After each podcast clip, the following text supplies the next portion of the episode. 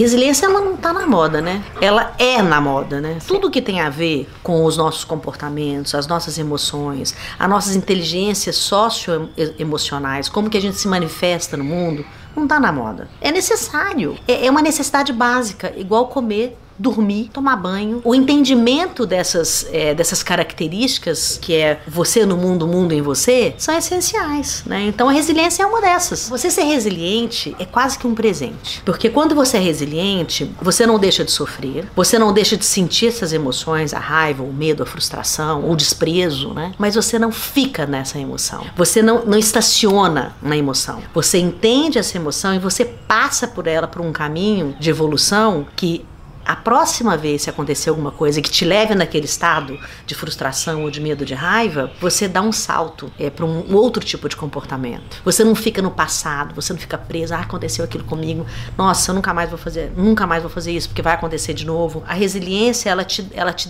te dá uma oportunidade de não viver no passado, né? de viver o presente e estar tá sempre buscando uma nova oportunidade. Né? Então, resiliência, para mim, acho que é uma das coisas mais importantes. E é desenvolvida também. Tem vários métodos também para desenvolver resiliência né? A primeira coisa identificar é qual é a emoção e onde essa emoção aparece no seu corpo quando você sente algo e fala, nossa, não vou fazer mais nada na minha vida. E aí você começa a perceber isso. Então vamos supor que seja raiva. Primeira coisa, sentiu a raiva. Sente a raiva. Identifica onde ela está no seu corpo. Aponta ela no seu corpo.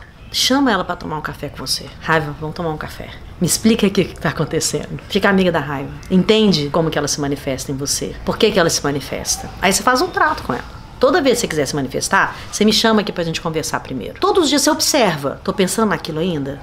Quando você pensou naquilo de novo, você cria uma estratégia para não pensar. Então você pode respirar profundamente. Esse assunto já foi. Você não briga com o assunto. Você aceita o assunto. Mas você tem que reconhecer isso. Então você vai dormir pensando naquilo, acorda pensando naquilo. Vai trabalhar, tá fazendo um negócio, na hora que você vê, você tá assim, pensando naquilo. Então, para você ter resiliência e isso não ficar em você, você tem que identificar. Então a primeira coisa é identificar observar, aceitar, criar um trato com aquela emoção. E aí você manda informações diferentes pro seu cérebro. E ele vai falar, já entendeu que aquilo não é um assunto que vai ficar repetitivo na sua vida, entende? Não é trauma, hein?